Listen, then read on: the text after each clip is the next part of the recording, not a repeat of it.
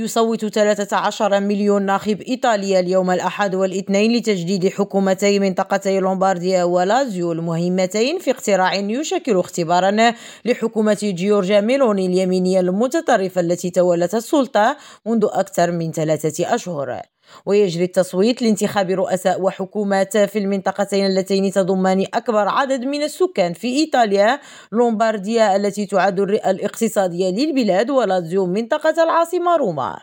وتفتح مراكز الاقتراع حتى الساعة الحادي عشر من الليل بتوقيت المحلي ويعاد فتحها يوم الاثنين من الساعة السابعة إلى الساعة الثالثة من المساء. وستعلن النتائج ابتداء من الاثنين بعد إغلاق مراكز الاقتراع وقد تؤثر النتائج كل حزب في الائتلاف الحاكم على توازن القوى ما يشكل تحديا بين أحزاب إخوة إيطاليا الذي ترأسه ميلوني والرابطة بزعامة ماتيو سالفيني وإيطاليا إلى الأمام بزعامة سيلفيو بيرلوسكوني هاجر ريم راديو روما.